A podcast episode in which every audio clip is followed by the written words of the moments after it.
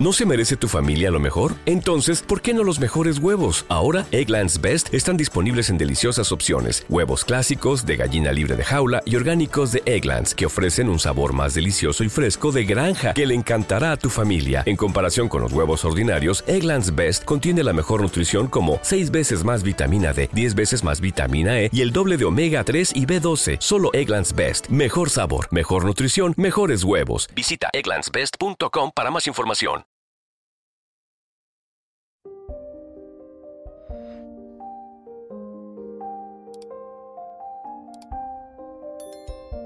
Septiembre es el mes en el que comenzamos de nuevo. La mayoría de las personas vuelven de las vacaciones, los niños vuelven a las escuelas y el campo, el campo no es menos. El campo también necesita sus cuidados, por eso hoy te voy a hablar del mes de septiembre. Así que venga, acomódate, que comenzamos.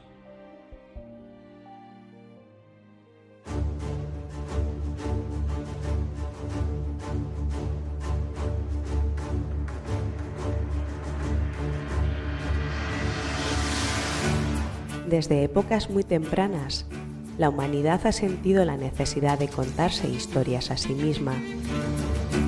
Estas historias la ayudan a existir, a lidiar con un mundo enorme y desconocido, o a explicarse fenómenos que todavía escapan a su perspectiva.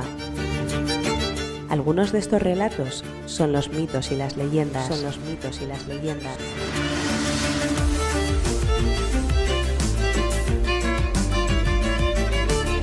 Por mito entendemos una serie de relatos tradicionales de fuerte carga simbólica. Pueden no tener ningún sustento histórico, pero aún así tienen un fuerte carácter explicativo. Esto último significa que intentan dar razón de diversos fenómenos del mundo mediante una anécdota extraordinaria, protagonizada por deidades o seres sobrenaturales. En cambio, una leyenda es una narración de corte popular, también centrada en eventos mágicos o sobrenaturales, que sin embargo se ofrecen como reales o al menos verosímiles. Ocupan un lugar intermedio entre el mito y los sucesos históricos. Casi siempre tienen un final moralizante. Tanto el uno como el otro son formas importantes de transmisión cultural de una generación a la siguiente y han jugado roles vitales en la formación de los imaginarios de las distintas civilizaciones.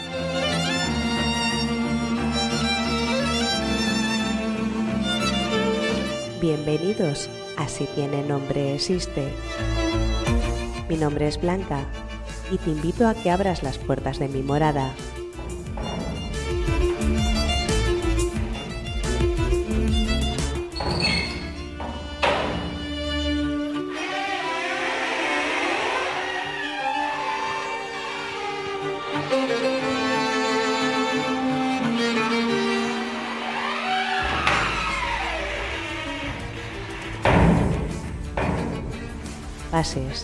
te acomodes y que de mi mano te adentres en un mundo lleno de mitos, leyendas, magia. ¿Me acompañas?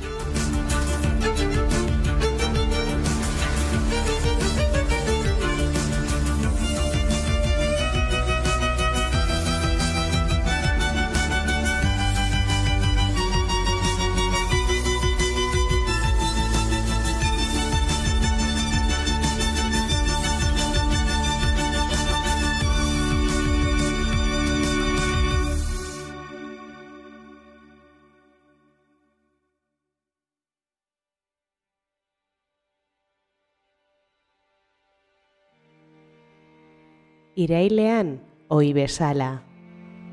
Garoak bildu ahala. Ate ostetik ikusten dugu. Negu gogorren itxala.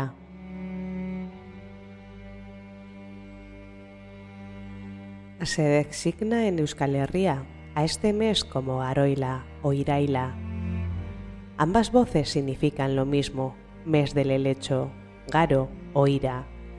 Otros nombres para el helecho son Irachea, de ira, Isia, punta, Iñastorra, de Iñausti, podar, y Orri, hoja. Tumoy ira, el lecho de trueno, y Doneanira, el lecho de San Juan, porque se bendice el día de este santo y se quema cuando truena, según recoge Ascue. Esta planta, que tiene en septiembre su mayor esplendor, era recogida por este mes en el monte, tanto para la cama de ganado como para estiércol y abono. La voz ira también se traduce como salvaje, lo cual no es de extrañar al examinar la naturaleza de esta planta. No hay duda que la planta más extendida por todo el País Vasco ha sido y es el helecho. Como dice muy bien la escritora autora de varias obras acerca de Euskal Herria, el helecho ha sido la planta fundamental de la flora vasca.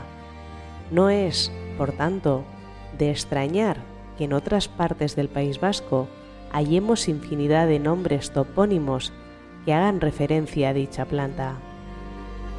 Hay muchos rituales relacionados con el helecho.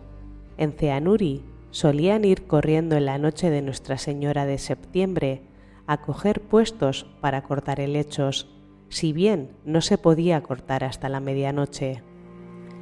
Si tiene nombre, existe. Algunos de los repiques de campanas realizados durante el solsticio de verano se han utilizado para estimular los espíritus vegetales y facilitar el crecimiento de determinadas plantas como los helechos que hasta hace unos años se cortaban en nuestros montes.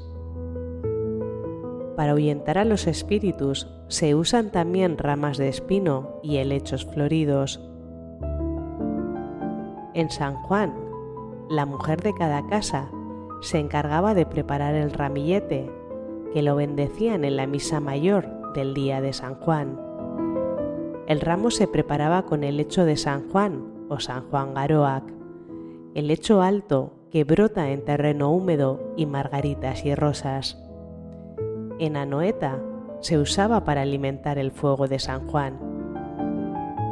En la Rabechu era costumbre que toda la familia, antes de despuntar el día, descansara un rato sobre el lecho segado y conducido a casa la víspera de San Juan.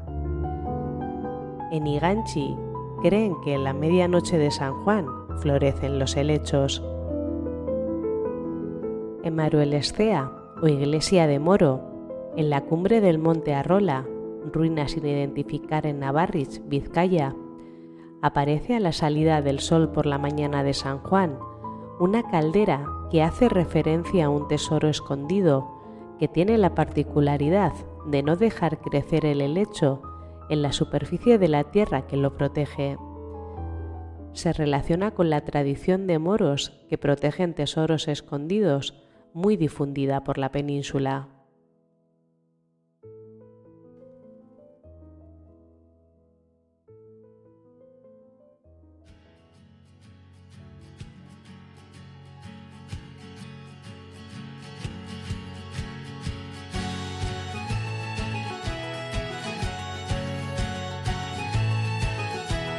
Si tiene nombre, existe. Un podcast de Blanca Alegre. Puedes escucharlo en iVoox, Podimo, Spotify, Spreaker, Anchor, Google Podcast, AdVoice y Amazon Podcast. Y recuerda, si tiene nombre, existe.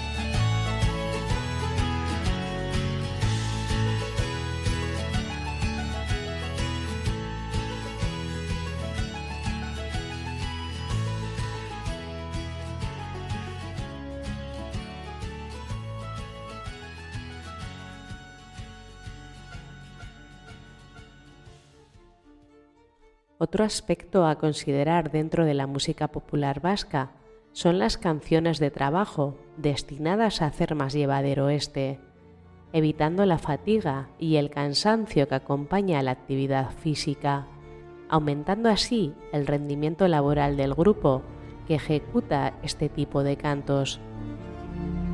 En su cancionero figuran canciones de segadores de lecho.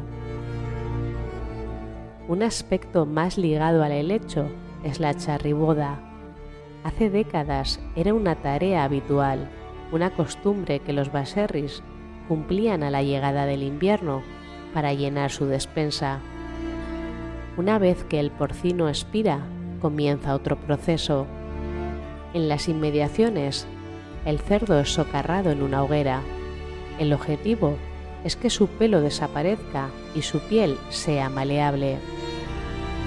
En Goyerri se recogen en el monte helechos irea, se guardan en la cuadra hasta que estén bien secos para quemar el cerdo el día de la charriboda. En Lemona, por ejemplo, en la fiesta de la charriboda o matanza del cerdo, el helecho se utilizaba para quemar la piel del animal ya muerto. El helecho es muy característico y se utilizaba para servir de cama al ganado.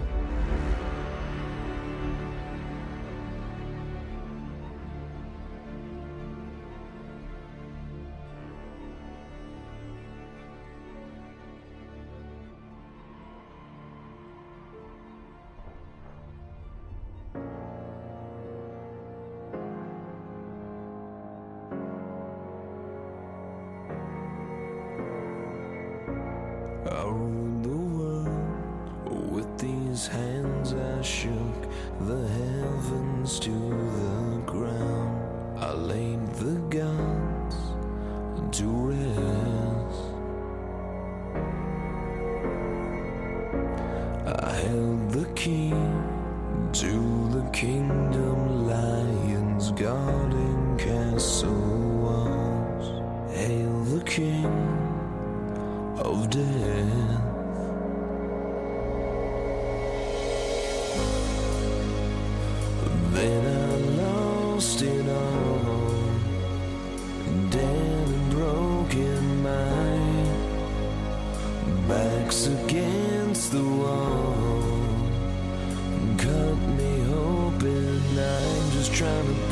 trying to figure it out because I built these walls to watch them crumbling down And. Then I lost it all, and who can save me now?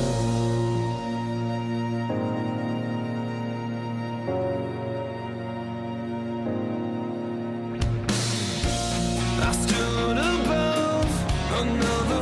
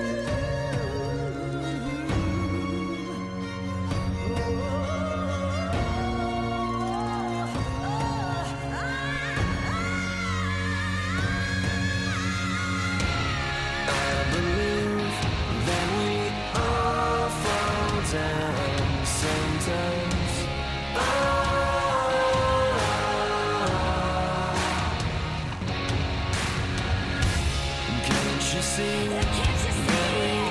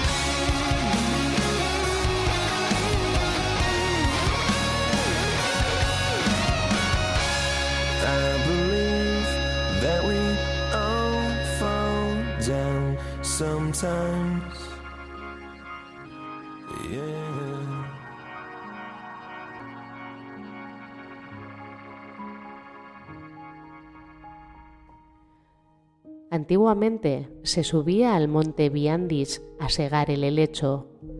Para bajar el helecho desde el monte Viandich en el municipio de Yarsun, en Guipúzcoa, utilizaban una rama a modo de escoba. Para bajar el helecho en forma de fardo, montado sobre esta escoba, de una sola pieza hasta los caminos de abajo. Esta escoba se llamaba zarba o arba y que la mejor madera para hacer estas escobas enormes eran las de aliso. Está también relacionado con los fuegos fatuos. En las informaciones recogidas en las investigaciones se ha podido observar que de muchas veces cuando los fardos de alfalfa están almacenados y por cualquier circunstancia se han humedecido en el empaquetado, estos pueden en determinadas circunstancias prender fuego. También esto ocurre con el estiércol hecho con helecho y estiércol de vaca. En determinadas condiciones de humedad y fermentación del montón, esta puede prender fuego. Esto, junto a que por las noches se puede observar cómo del agua salían luces de color azul muy pequeñas, eran los famosos fuegos fatuos. La explicación al encendido de estos fuegos está en la existencia en la fermentación de metano y de un compuesto de fósforo, que a temperaturas que se pueden alcanzar en verano en el aire o en la fermentación puede producir fuego y esto se puede hacer experimentalmente, pero es de origen de la leyenda de los fuegos fatuos. También los helechos están relacionados con el olenchero, ya que en algunos lugares porta un pellejo de vino a sus pies y en otros se adorna con helechos. Otra figura mítica relacionada con el helecho son los irachos, los duendes de la mitología vasca, ya que su nombre, iracho, es el diminutivo de ira o helecho. Otro nombre para septiembre es buruila, mes de la cabeza, ya que en algunas partes se empezaba a contar el año a partir de este mes habían terminado las labores y el pueblo se preparaba para un nuevo ciclo, aunque ciertamente el ciclo terminaba en octubre, no en septiembre. Otro vocablo para este mes es urilla, usado también para octubre, derivado de ur, agua, e ila, mes, posiblemente por las lluvias. Otro origen para este nombre es debido a las avellanas, recogidas durante este mes, cuyo nombre en euskera es Ur, ya que en este mes se recogen estos frutos.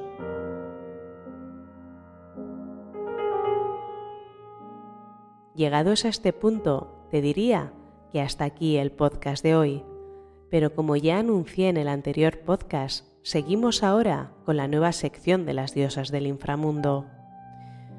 A colación del mes de septiembre y de la agricultura, Hoy te hablaré de Chinomecoat. Y de esta manera doy paso a la sección de diosas del inframundo.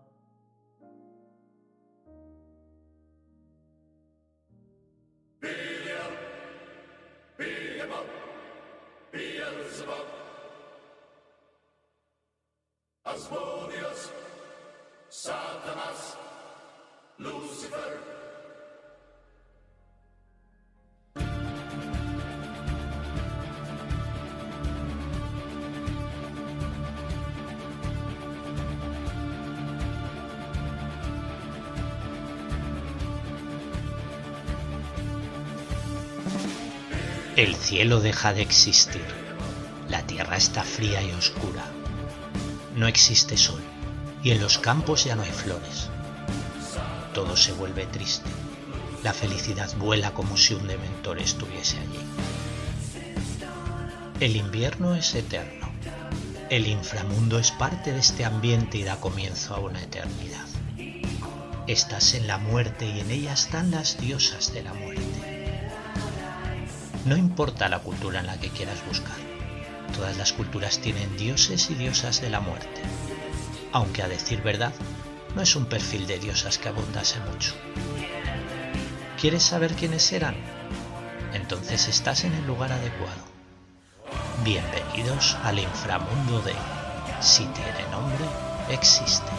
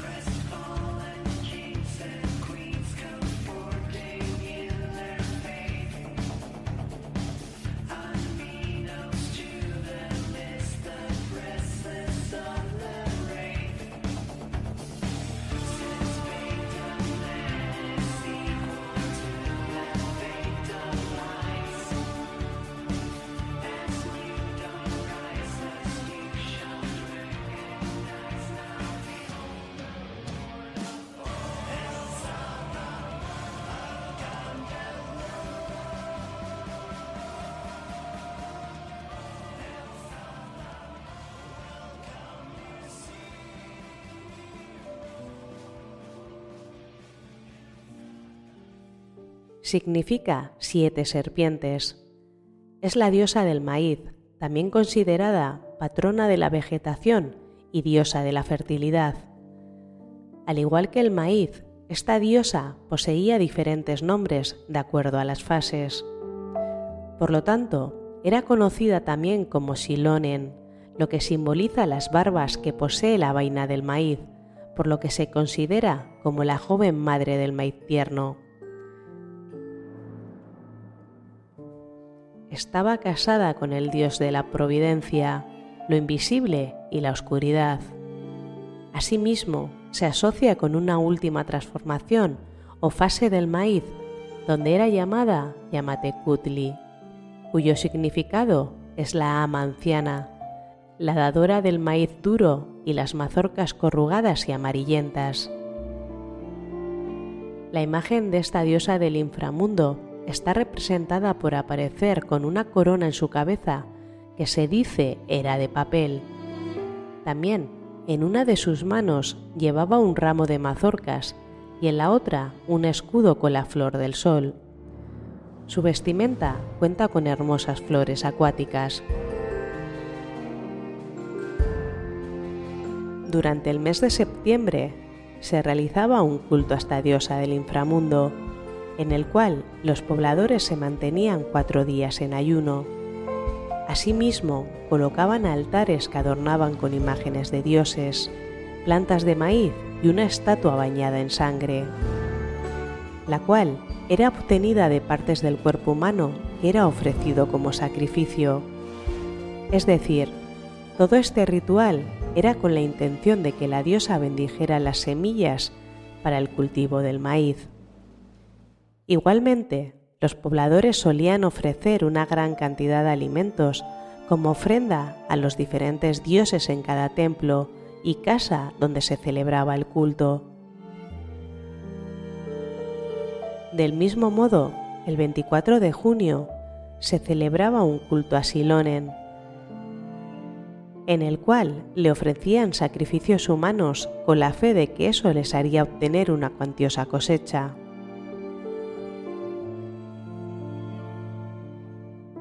De esta manera llegamos al final del podcast de hoy.